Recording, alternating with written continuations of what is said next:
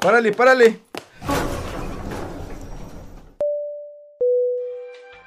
Gracias, carnal. ¿Para dónde vamos? Ya, al tercer piso. Uf, ¿y cómo crees que nos vaya? Tú tranquilo, déjate sorprender. Sí, ¿verdad? Viendo vemos. Viendo vemos.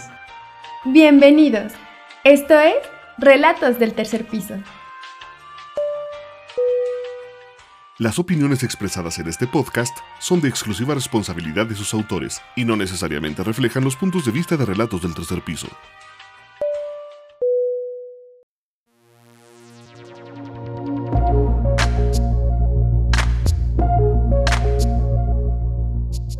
María Sabina cuenta, hay un mundo más allá del nuestro, un mundo que está lejos, también cercano e invisible.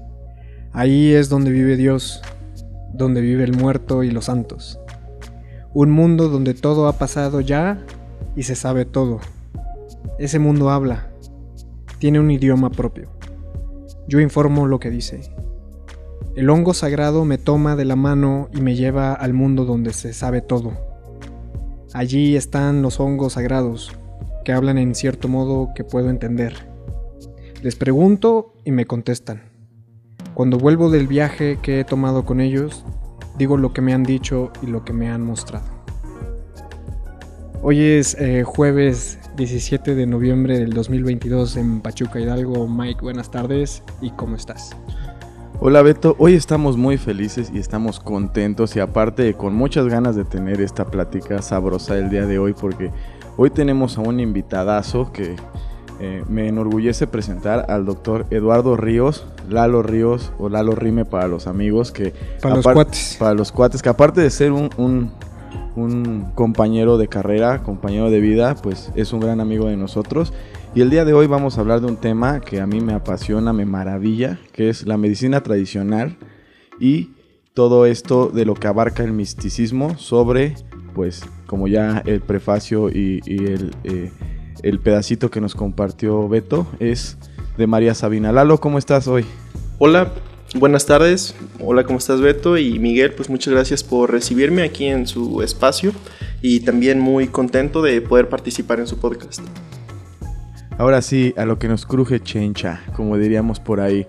A mí me gustaría empezar, y para que le demos un poco de estructura al programa del día de hoy, ¿qué es la medicina tradicional?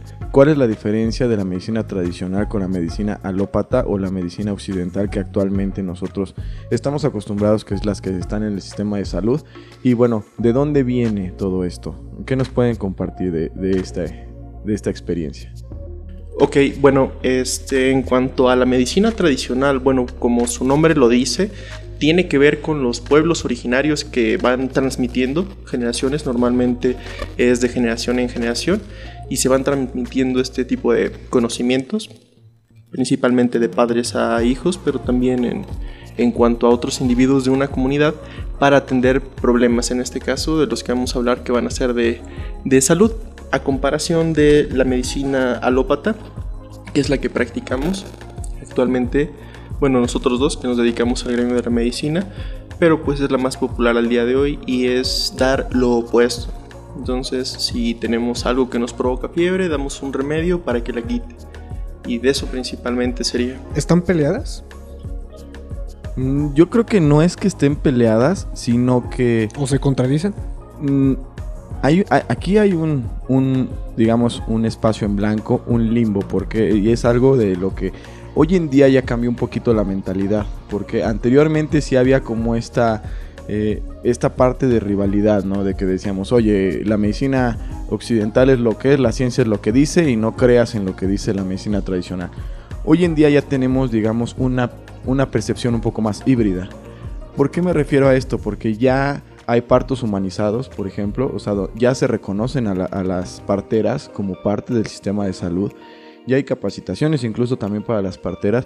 Y bueno, ya también ahora ya no se considera como una medicina eh, competitiva a la medicina tradicional. Ahora ya es, es un complemento de la medicina occidental. Eso es lo que ahorita está cambiando un poquito. Digamos que ya se hicieron más amiguitas, ya andan ahí ya de la mano. Se están poniendo de acuerdo. Se están poniendo de acuerdo, pero aún así todavía cierta resistencia hacia regresar a la medicina tradicional. Entonces aquí yo les pongo un ejemplo, ¿no? Y a lo mejor vamos a tener muchas personas que digan, no, pero es que la ciencia dice. Sí, yo entiendo que la ciencia es algo que ya está comprobado. Pero no podemos tampoco creer 100% en la medicina occidental cuando solamente tienes eh, cerca de 500 años que, que nació y de evolución, con una medicina ancestral, una medicina tradicional que tiene miles de millones de años desde los egipcios y desde antes de los egipcios, donde nosotros empezábamos a curarnos con plantas, ¿no? Entonces, y todos los principios activos de todas las medicinas que existen al día de hoy vienen de un principio biológico, que se sintetiza y se hace un poquito más este, fácil para su consumo, pero tiene estas, estas raíces este, tradicionales de, de, las plantas o de los, de los principios activos. Entonces no se puede considerar que está peleada, pero pues hay puristas en la medicina occidental que dicen que no, y hay todavía médicos, y me da mucho gusto que cada vez seamos más, los médicos que creemos un poquito más en la medicina tradicional. Es que yo creo que la ciencia se ha encajonado. Eh, para mí, en el cómo yo lo veo yo desde mi lado no médico, sí, porque yo no soy médico de profesión, así como ustedes, pero siento que muchas personas dicen, no, es que ya está probado científicamente, carnal, ¿no? Entonces ya, ya es, ¿no? Ya es, ya es aceptado. Aquí la pregunta es, ¿quiénes son los, qué, qué es la ciencia, ¿no? Porque hace 100 años la ciencia decía que nada más denso del aire puede volar. Hoy tenemos aviones. Entonces, para mí la ciencia es un ancla, para mí la ciencia es lo más nuevo que se ha descubierto y que se ha comprobado en sus, procesos de, no sé cómo, procesos científicos o de experimentación, no sé cómo se llame, pero definitivamente existe un mundo que es el metafísico, que muchas cosas como la reencarnación, como los viajes astrales, como las energías, pues no pueden ser comprobadas científicamente, simplemente porque no las podemos encapsular en una, en una ecuación o en, una, o en un enunciado o, en una receta, ¿no? Aquí la pregunta es, tú Lalo, por lo que entiendo y siento, es que tú has explorado más allá de lo que es la ciencia. Bueno, así como lo comentabas tú, Beto, creo que eh, la ciencia, esta frase me gustó, la estoy tomando prestada, no es originalmente mía, pero dicen que la ciencia es magia ya descubierta y lo que todavía consideramos como culto es magia por descubrir. Entonces, no creo que estén peleadas como tal la medicina alopática con la medicina tradicional. Al, al contrario, creo que se pueden eh, ocupar juntas. Tú puedes tener un paciente que lo estés tratando con medicamentos, con tabletas, pero no quita que ocupe algún remedio o que ocupe algún, eh, practique algún tipo de terapia que le pueda ayudar. Entonces, no, yo creería que no están peleadas. Y en realidad, más, más que conocer mucho de estos temas, yo me considero un, un, entusiasta, por eso es un gusto para mí pues, poderles compartir un poquito de lo, de lo poco que sé. Ya entrando un poquito más en tema, y es algo que volvemos al mismo punto. Eh, para que tengamos un contexto y un ejemplo, eh, el hongo penicillium es el hongo que es, es, responsable de hacer la penicilina, por ejemplo, ¿no? uno de los principales antibióticos que se han descubierto y de hecho de los primeros que se usa para, para vastas enfermedades y que tuvo más su auge en la época industrial, donde empezamos a, a descubrir un poquito más de los, de los antibióticos. Entonces, anteriormente, para que, para que veamos cómo, cómo es esta evolución de la medicina, de la medicina tradicional a cómo llega a la medicina eh, occidental, este hongo anteriormente los, los mayas y los aztecas hacían algo que se llama un plaste. Que este hongo eh, lo ponían con miel o lo ponían con algún, algún que hiciera una cohesión y cuando tenían heridas de guerra se lo ponían y ellos empezaron a descubrir que esto pues evitaba que les diera fiebre, evitaba que les tuvieran que amputar un miembro y así empezaron a ocupar todo lo que es esta, esta parte de las plantas. También tenemos eh, el gordolobo, por ejemplo, que nos ayuda a la inflamación. Tenemos el árnica también, que nos ayuda también a la inflamación. El té de manzanilla, que también nos ayuda en la digestión. Y así nosotros empezamos a, a experimentar con ciertas plantas. Ahora, ¿Dónde empieza y dónde termina este grande abismo entre la medicina tradicional y la medicina occidental? Y como bien lo dice Lalo, creo que esto tiene que ser un manejo conjunto. O sea, no estamos peleados con la medicina tradicional ni tampoco peleados con la medicina occidental. Pero algo que es que a mí sí me llama la atención es que no buscamos medicinas alternativas hasta que la medicina occidental ya no tiene nada que ofrecernos. Esto, por ejemplo, yo lo empecé a ver más cuando trabajé en este centro de investigación en cáncer, donde veíamos a pacientes que ya era su última opción y ya estaban ahora sí empezando a experimentar con medicinas alternativas. Cuando yo considero que pues la medicina alternativa no tiene que estar peleada. Incluso tenemos una de las medicinas tradicionales más antiguas que son la medicina tradicional china, la acupuntura, la cuestión de la energía, la cuestión del reiki, la cuestión de la ahorita de mindfulness, de la meditación, tai chi. Entonces, yo creo que encerrarnos o encasillarnos en una sola doctrina, ya sea científica o ya sea ayurvera o ya sea medicina tradicional o, o, acupuntura, es cerrarnos las puertas a todo el universo que puede haber, ¿no? Yo considero que debe ser algo que sea compartido, no solo un tipo de medicina, ¿no? Sí, Miguel, efectivamente yo estoy de acuerdo contigo con lo que tú nos comentas. Deberían de ser las dos. Eh, pensamos que si es un medicamento que tiene, si viene en forma de pastilla, de cápsula o de ámpula inyectable, pensamos que es un medicamento que es inocuo para la salud. Pero todos los medicamentos hoy sabemos que en mayor o en menor proporción tienen eh, efectos secundarios. Entonces, desde que se tienen que metabolizar hasta que se tienen que eh, eliminar, van haciendo ahí algunos efectos en el cuerpo. También no podríamos pensar que porque un compuesto es natural y no ha sido procesado y no ha sido industrializado, también no, no puede ser una medicina. Esa es la parte en la que estoy de acuerdo contigo, que no tienen que estar peleados y pueden ayudar aunque sean dos cosas de campos completamente diferentes para un mismo motivo, para un este mismo problema. Ahora también tiene la otra cara de la moneda. También las medicinas tradicionales o las hierbas o las plantas también pueden llegar a darnos un efecto secundario adverso, un, efecto no deseado, ¿no? O también podemos sufrir una intoxicación.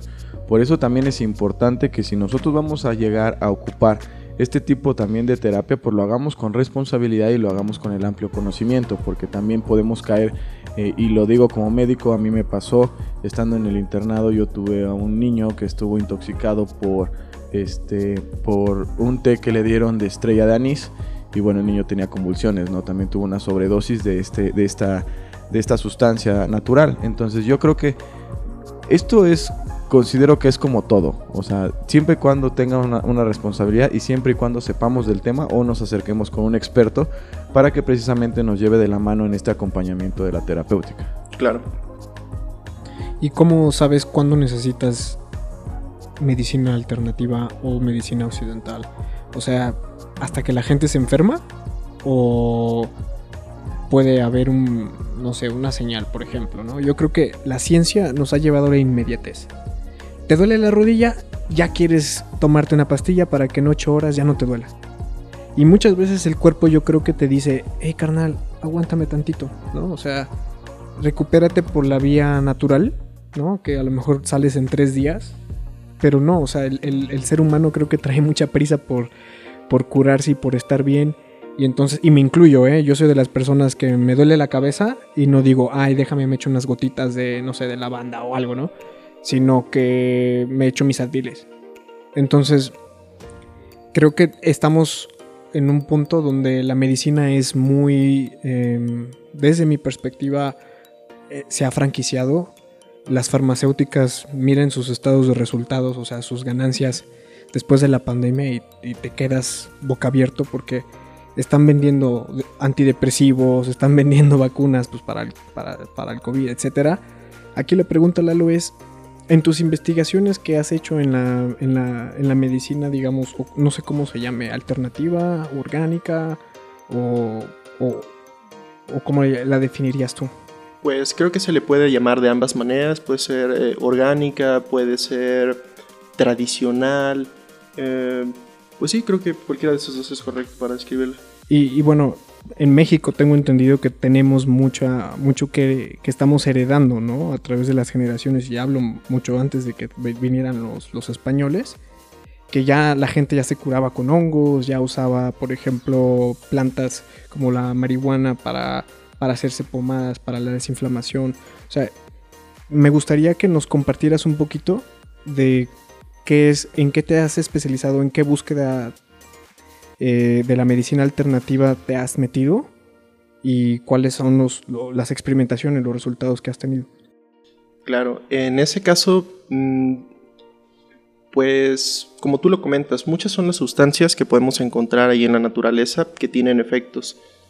Y si bien algunas sustancias sí tienen un efecto en el cuerpo, a lo que voy es que se unen a un receptor y pueden eh, ejercer el efecto en una célula o en más células alrededor, posteriormente en un órgano, un aparato, en un sistema por completo. Um, también hay eh, otras sustancias que pueden hacerlo de una manera que cumplan una función en particular dentro de las que mm, he podido conocer un poquito más o de las que vamos a platicar en el día de hoy, que les voy a comentar un poco, es acerca de los hongos, de los hongos silocibios, que pertenecen a esta familia, eh, familia de los psilocibe, o como les conocemos también eh, los hongos alucinógenos. Entonces, estos eh, hongos parecería que no tienen nada que ver el día de hoy. En todo el mundo, año 2022, parecería que es un tipo de conocimiento que podríamos bien haber ya olvidado, pero que es de mucha importancia, es de mucha trascendencia, tiene que ver con nuestras raíces, con nuestra cultura y actualmente en los campos tanto de la medicina como en investigación se están haciendo avances muy importantes en esta sustancia en concreto que es la psilocibina que viene contenida en estos hongos y se están resolviendo muchos problemas eh, psiquiátricos, psicológicos a través de este tipo de compuestos. Entonces podríamos hablar un poquito acerca de estos, de estos tan famosos, tan conocidos ya llamados hongos mágicos que cabe resaltar que estos hongos, bueno, la, como lo experimenta y, quien es la madre de estos hongos, quien los descubre en México, es María Sabina. Ella cuenta a través de un relato que los hongos se le aparecen mediante un sueño y que ellos les piden que comparta esta medicina al mundo, ¿no? Ahora, hablar de sustancias y hablar de estas sustancias que por su naturaleza son psicodélicas, ¿qué quiere decir?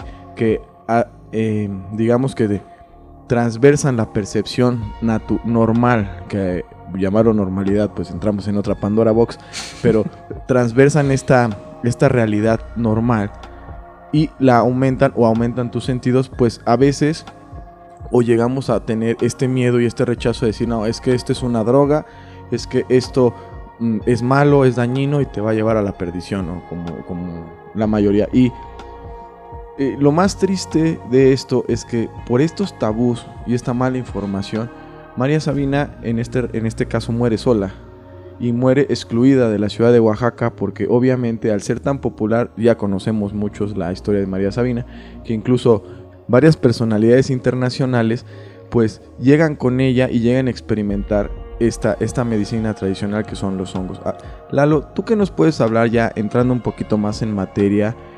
Eh, de manera fisiológica y de manera eh, conductual qué es lo que hace el hongo en nuestro sistema. Desde que entra. Bueno, para empezar, este tipo de hongos son unos hongos que solamente se encuentran en ciertas familias, ciertos géneros. No se encuentran en todos los lugares, son hongos que tienen como característica principal un color, que es un color cafecito, es un poquito dorado, y las esporas tienden a ser marrones, moradas. Además, el compuesto que comentábamos, la silocina, eh, que también está contenida en el hongo, al oxidarse, al lastimarse eh, la parte del hongo, ya sea el tallo o el sombrero, reacciona y se pone de color azul. Em, no todos los hongos que se pongan de color azul contienen psilocibina, entonces es muy importante la, identificación taxonómica. Principalmente son más de 200 especies que pertenecen al género Psilocibe, hay unas más que pertenecen al género Paneolus, está Inocibe, está Gymnophilus y hay unos más que tienen muy poquita cantidad de, especies. Este, este tipo de hongos yo creo que sería importante irlos poniendo como en contexto, dando una, una explicación de cómo es que llegamos hasta el día de hoy con, con estos hongos. Y sería de esta manera, nosotros más o menos llevamos unos 1500 años que conocemos. Antes de Cristo, se le empezó a, rendir culto a los hongos y lo veíamos representados en estatuillas, son estatuillas de menos de 30 centímetros que se encontraban en el sur de México, Se encontraban en El Salvador, se encontraban en, el en Guatemala. Y, estas estatuillas con forma de hongo tenían representaciones de algunos animales, inclusive de, de seres humanos. Posteriormente tenemos eh, noción de que también los estuvimos adorando eh, a lo largo de la historia por, por, parte de estas culturas porque tenemos por ejemplo en Teotihuacán, en el templo de Tlaloc, hay un fresco. Está el fresco de Tepantitla. El fresco de Tepantitla no es más que la ilustración del Tlalocan, de este, pues que vendría siendo el Ista y el Popo, donde se juntan las lluvias, la montaña sagrada, y su representación. Tenemos algunos códices, el, el, códice eh, Vindogenesis me parece que es el que también tiene una representación de los hongos. Y más o menos como por el 1519 al 1521 se dio la colonización, entonces eh, llegó el, imperio español, nos colonizó, fue hasta finales del siglo XVI, 1500 finales, que otra vez unos autores volvieron a hablar de este, de este tema, de estos hongos. Fueron en realidad un fraile y, un naturalista que es Sagún y Hernández, respectivamente. Ellos hacen un escrito en donde describen cómo los indígenas aztecas consumían los hongos ritualmente. Vamos a, hablar un poquito más al, respecto de eso adelante, pero cambió mucho la forma ceremonial de realizar esto. Bueno, pues ellos ilustraron esta, esta ceremonia de, hongos, pero ya para ese tiempo, el inicio de los 1600, ya había muchas personas que eran... Lo que pasa es que se va acuñando este término, que este término que le empiezan a denominar a los hongos mágicos como Teonanácatl. La raíz etimológica tendría que ver con Teos, Dios, y Nanácatl, que quiere decir hongo ellos eh, en estas ceremonias ingerían los hongos y el español no veía muy bien porque ahora que yo estoy diciendo comer, comer eh, lo que es Dios, la representación de Dios, pensamos inmediatamente en la iglesia católica con la, con la hostia. Con la hostia, sí, con comer el vino. Entonces, mm, eso no les gustaba para nada a ellos. Eh, la Santa Inquisición lo, lo pronuncia como idolatría y en auto de fe se vuelve completamente prohibido consumir los hongos y así es como se cayó hasta principios de, del siglo XX, 1900, 1915 más o menos, un etnobotánico de origen estadounidense que se apellida Safford. Él era una persona que era muy apoyada por la comunidad científica en ese momento. Revisa toda la evidencia que había acerca de unos eh, hongos que podían producir alucinaciones, eh, que era la evidencia que tenían los españoles, y la refuta. Entonces él cree que se trataba más bien de un invento que habían hecho los indígenas y que lo que habían consumido era eh, este cactus que le conocemos como peyote, la Lopopora williamsi.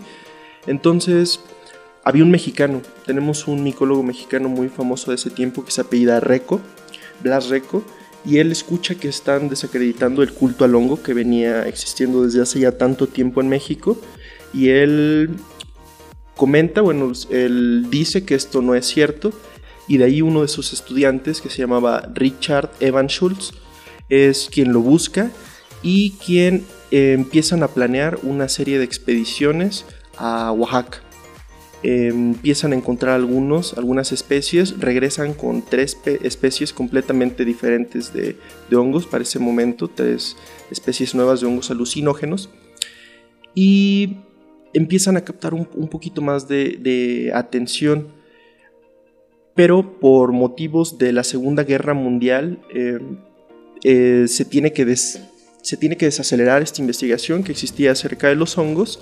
Quiero mencionar una persona que este, se apellida Vietlaner. Es un hombre de origen estadounidense. Él, dos años antes de que llegaran los primeros hongos alucinógenos al herbolario que estaba en Harvard, mandó unas muestras desde México.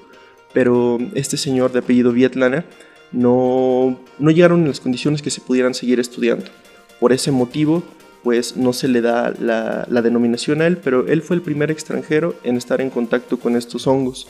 Su hija y su yerno de él fueron los primeros extranjeros en ser testigos antes que cualquier otra persona de una experiencia de, hongos. Más adelante, bueno, eh, el esposo de la hija, del el, el yerno, quien respondía al apellido de Johnson, fue enviado a África, donde murió en la Segunda Guerra Mundial. Schultz tuvo que viajar a Sudamérica para continuar con sus estudios y eh, continuó haciendo investigación, pero ya en otros temas. No fue sino hasta principios de 1950 con un matrimonio de micólogos estadounidenses eh, que se llama Gordon y su, y su esposa es Gordon Wasson y Valentina Wasson, que ellos empiezan a viajar cada año y es hasta el verano, es junio de 1955, cuando María Sabina en, la Sierra Mazateca, en la ciudad de Huautla, en el pueblo de Huautla, les ofrece la primera velada donde iban a participar personas externas a, la comunidad. Eh, Gordon, junto con su camarógrafo y su esposa, se les otorga una dosis de hongos y em, pues los consumen. Entonces se pasa el conocimiento a las siguientes personas. Para el 1956 ellos se asocian, bueno, se acercan con un francés muy famoso que se apellidaba Heim y él logra llevarse los hongos a, a Francia, a París, allá los cultiva encuentran 14 especies, 12, 12 completamente nuevas para el hombre y ya teniendo cuerpos eh, fructíferos, los hongos que nosotros conocemos, los envía a un personaje muy famoso también de esta cultura psicodélica, es un personaje suizo, es un químico eh, que trabajó muchos años en un laboratorio bastante reconocido que se llama Sandoz y responde al nombre de Albert Hoffman. Albert Hoffman es el encargado de, identificar cuáles son las sustancias contenidas en los hongos. Encuentra dos moléculas de tipo indol, que es la psilocina y la psilocibina. Y el año siguiente, para 1957, ellos están haciendo em, una publicación que se llama Los champiñones eh, de México. En esta se expresan, bueno, se publican ahí las especies que habían sido desconocidas hasta ese momento. Y no es hasta el año siguiente, en mayo del 1957, cuando la revista Life hace un artículo. En este ah, se acuña el término de hongos mágicos y que se va a ocupar mucho durante toda la próxima década de la, contracultura estadounidense, el movimiento hippie, los 60 la posguerra. Entonces, em, una vez que aparece el viaje, toda la travesía para ir a conseguir los hongos a Oaxaca, em, empiezan a... se vuelve un sitio de peregrinación, Huautla de Jiménez. Empiezan a mm, migrar muchas personas a vivir las experiencias místicas.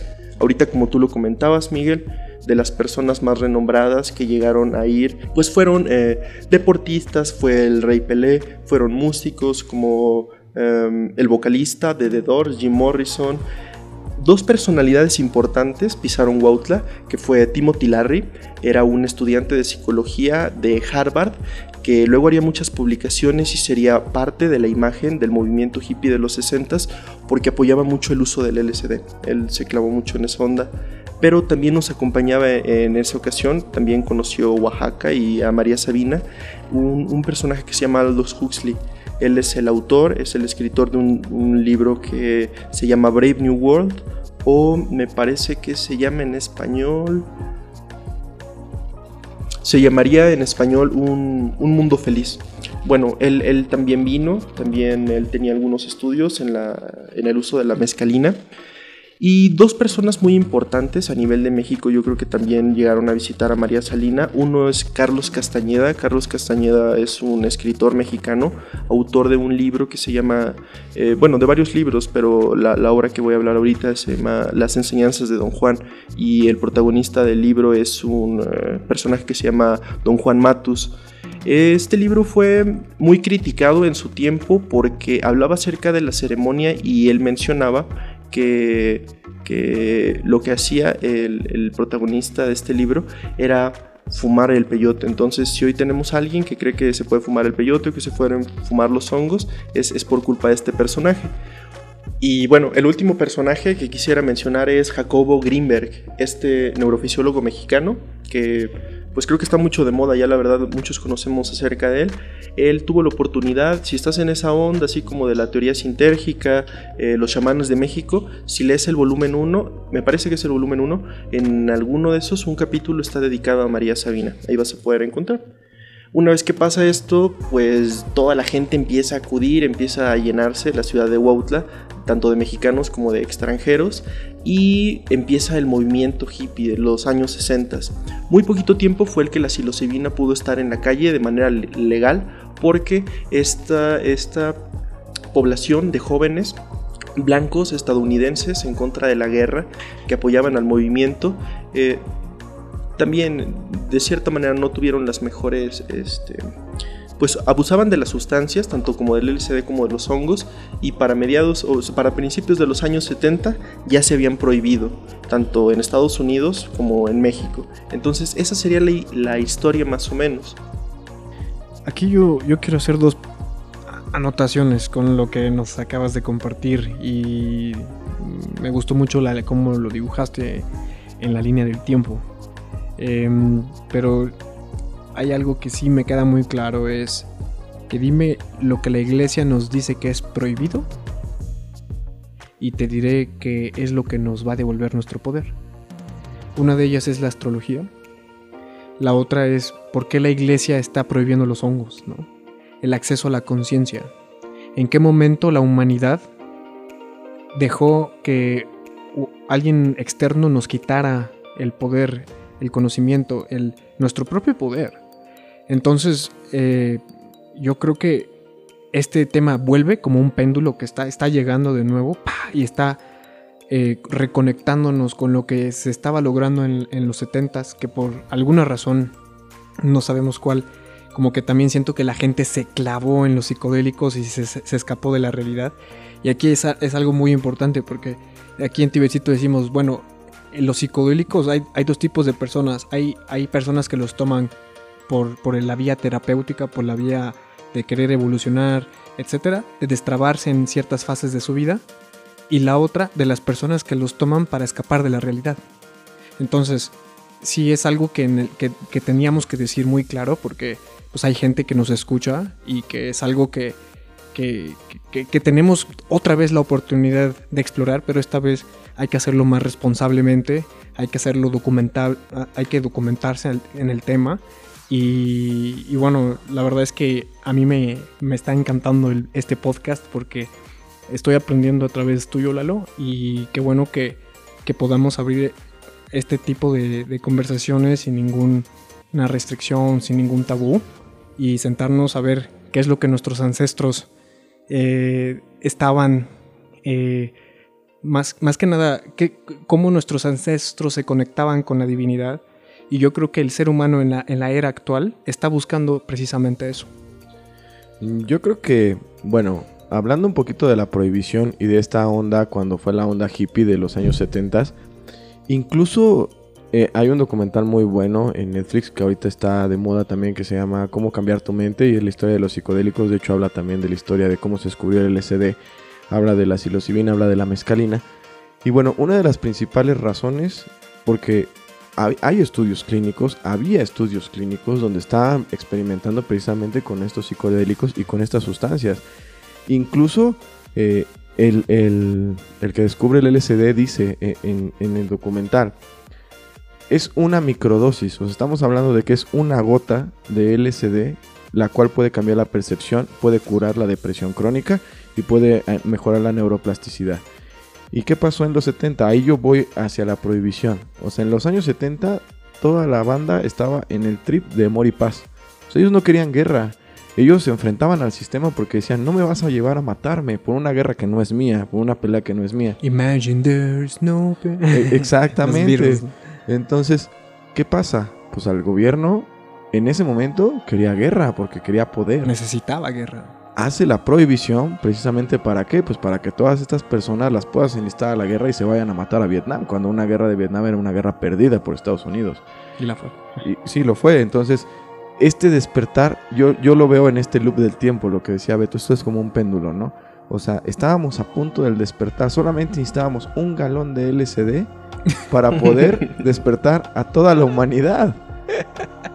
Y se prohibió. Entonces, pero ahorita viene esta nueva cultura. Creo que este nuevo despertar de todos nosotros. Creo que este, esta nueva generación. Donde ahora ya somos eh, por lo menos considero que hay más información, que ya no es tanto que te vas a creer lo que te dicen, que ya estamos quitando todos estos tabús, que ya no es generacional, que ya no es lo que te dice eh, la televisión de que te está prohibiendo, que o sea, ya hay más experimentación. y que antes los gobiernos tenían el control de los medios, ¿estamos de acuerdo? Los periódicos y Televisa, TV Azteca, etcétera, eran las dos. Y dices, ¿en qué momento hacia la élite se le antoja decir esto es prohibido y esto es permitido, esto es bueno, esto es malo. Ajá, ¿de acuerdo a qué? ¿No? O sea, finalmente a eso vuelvo, de que le quitaron el poder a la, gente, le quitaron su, su, opción a su despertar.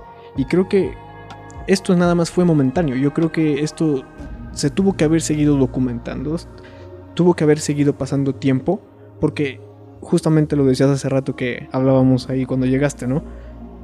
estamos en una era de despertar. Mira, yo, yo quiero decir algo muy puntual. Y va, a lo mejor va a haber muchos puristas que, que vayan en contra mío o muchas personas que tengan otra percepción. Pues que le caigan. Pero yo no concibo en ninguna parte de la historia de la humanidad, de nuestra evolución y de a donde lleguemos a ser, que algo natural que crece de la tierra, que lo da la madre tierra, el humano lo pueda prohibir. O sea, no existe, no hay por qué prohibir una especie de animal, no hay por qué es prohibir, como prohibir la creación. Exactamente, o sea, si eh, en lo que independientemente de lo que crean, crean en Dios, crean en Buda, crean en Jehová, crean en, la energía, si algo te lo está dando la tierra es porque tiene que ser. Es parte de la naturaleza. Es, como si yo te dijera así, a partir de hoy vamos a prohibir eh, las jirafas.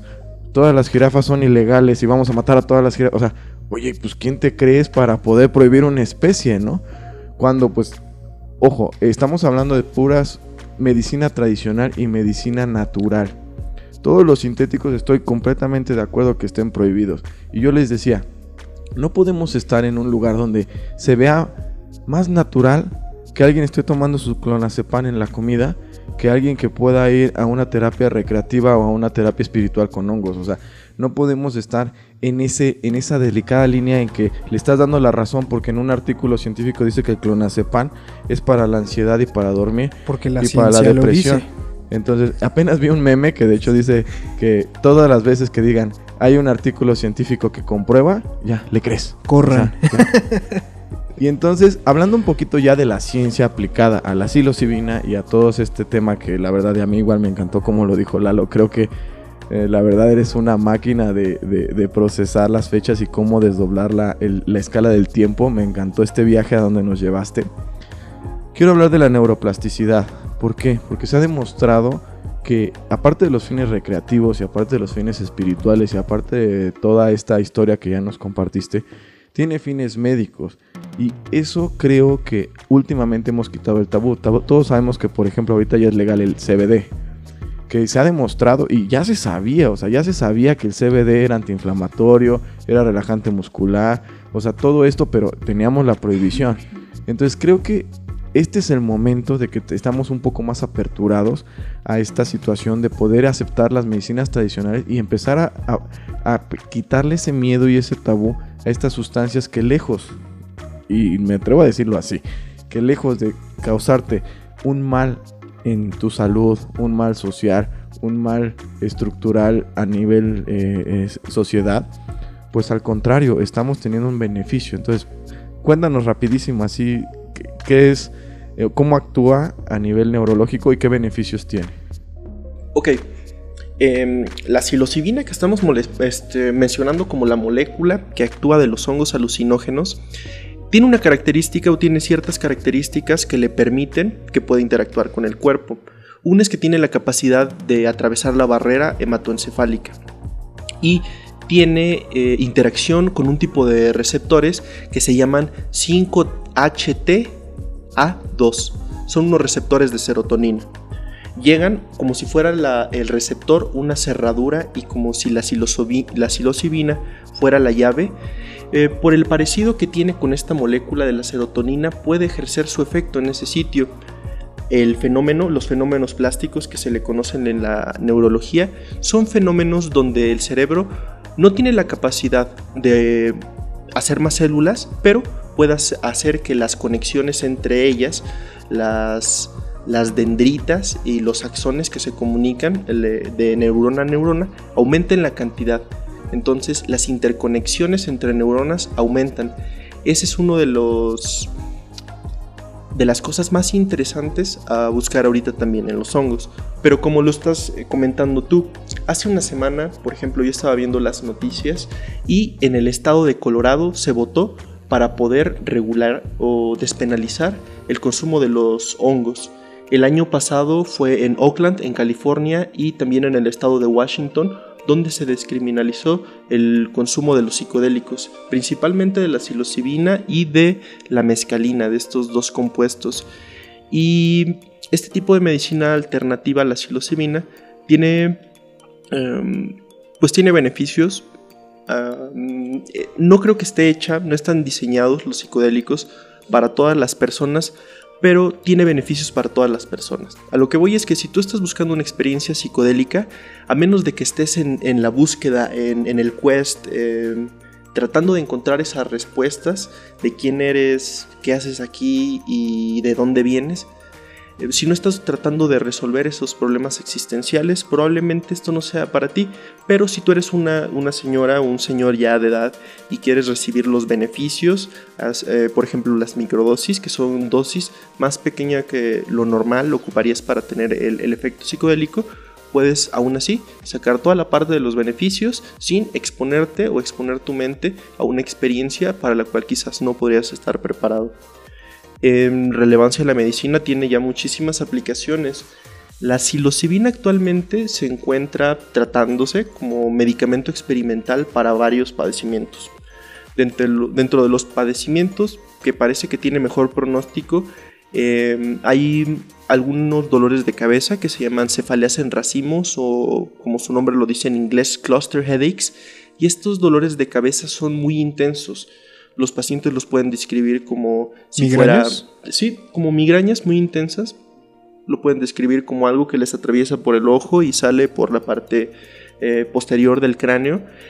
Algunos pueden llegar a golpearse las cabezas durante estas crisis, la, cabeza durante estas crisis para poder perder el conocimiento de lo intenso que llega a ser y la psilocibina ha mostrado prometedores resultados en, en el tratamiento de este padecimiento. También se está ocupando con pacientes que cursan con enfermedades como el cáncer o el, el VIH porque mejora mucho, como con la tanatología, la forma en la que ellos perciben la muerte y lo que es la vida. Entonces, esos serían algunos ejemplos. La depresión mayor que tiene resistencia a los medicamentos también se ha estado tratando con resultados prometedores. Entonces, es, es de mucha importancia continuar con, con la investigación Ustedes lo comentaban hace rato, eh, hablábamos de la ilegalidad, de la ilegalidad, perdón, y como lo mencionaban, a nivel del gobierno, porque estuvo muy poquito tiempo en circulación desde que se conoció esa sustancia hasta que fue abusada por un, porcentaje de la población y se tuvo que retirar. Y anteriormente eh, no les gustaba que se ocupara este tipo de medicina tradicional a la religión católica, porque hay que recordar que en ese momento les acababan de cambiar su idioma, les acababan de cambiar su religión, pasaron de ser politeístas a monoteístas y por último sus usos y costumbres. De ahí que pudiéramos encontrar que personas indígenas que se resistieron al cambio migraran a lugares muy aislados, muy remotos y pudieran seguir conservando esas tradiciones hasta principios del siglo XX donde las pudimos recuperar.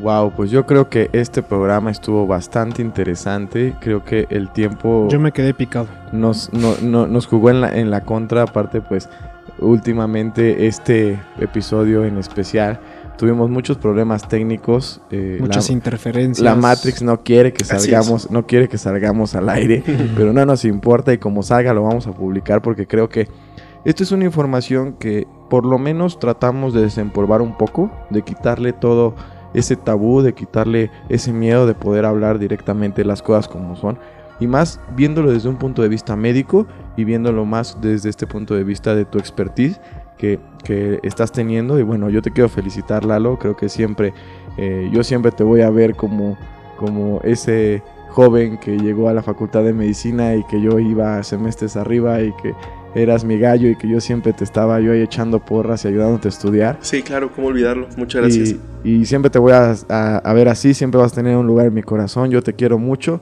Gracias, y bueno, amigo, igual. Eh, el tiempo se nos ha acabado. Eh, ¿Cómo estamos en redes sociales, Beto?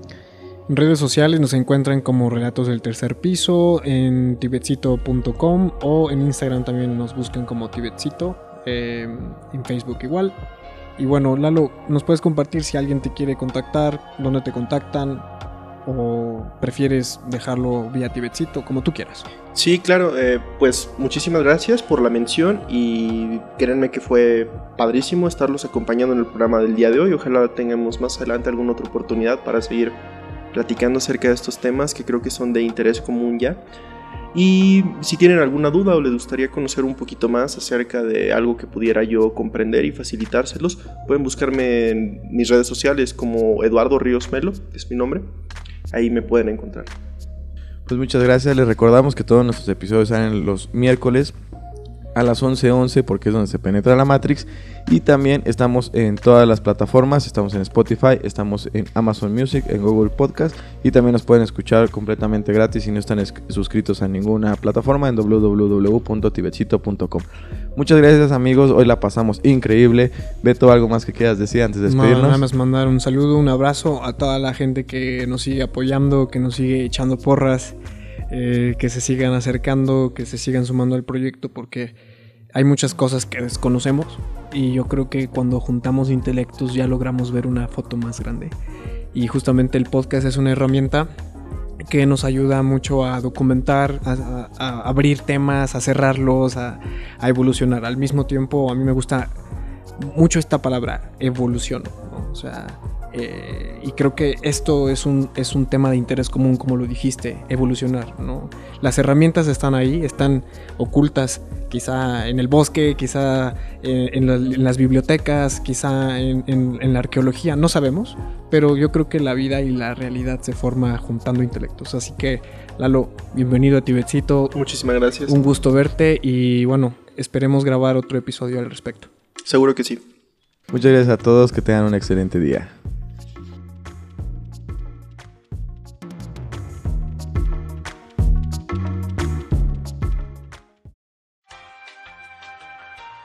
Relatos del tercer piso.